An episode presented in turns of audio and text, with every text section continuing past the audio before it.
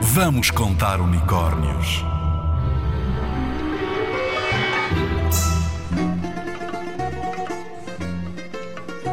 Esta história que te vou contar agora começa com uma princesa. Esta princesa chamava-se Leda, uma princesa muito bonita que se casou com Tíndaro, herdeiro do reino de Esparta. O rei dos deuses, o super poderoso Zeus, quando viu Leda, ficou logo apaixonado pela beleza da princesa. Mas sabia que era muito difícil conquistá-la, mesmo sendo ele o rei dos deuses. Leda não ia ficar com ele, tinha acabado de se casar. Então Zeus faz uma batota, transforma-se em cisne, num belo cisne. E enquanto Leda tomava banho num rio, o cisne foi-se aproximando, aproximando de mansinho. Era muito bonito, nadava muito bem. Leda vê o cisne, pega-lhe ao colo e faz-lhe muitas festinhas.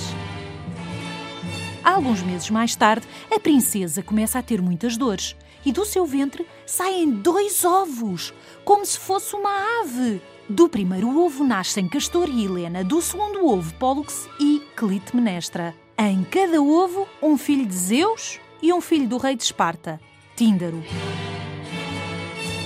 Helena e Pólux, imortais, e os seus irmãos gêmeos, mortais. Apesar de Pólux ser imortal e Castor mortal, os irmãos eram inseparáveis, tão amigos, eram muito fortes e corajosos. Castor domesticava cavalos e Pólux era um grande guerreiro.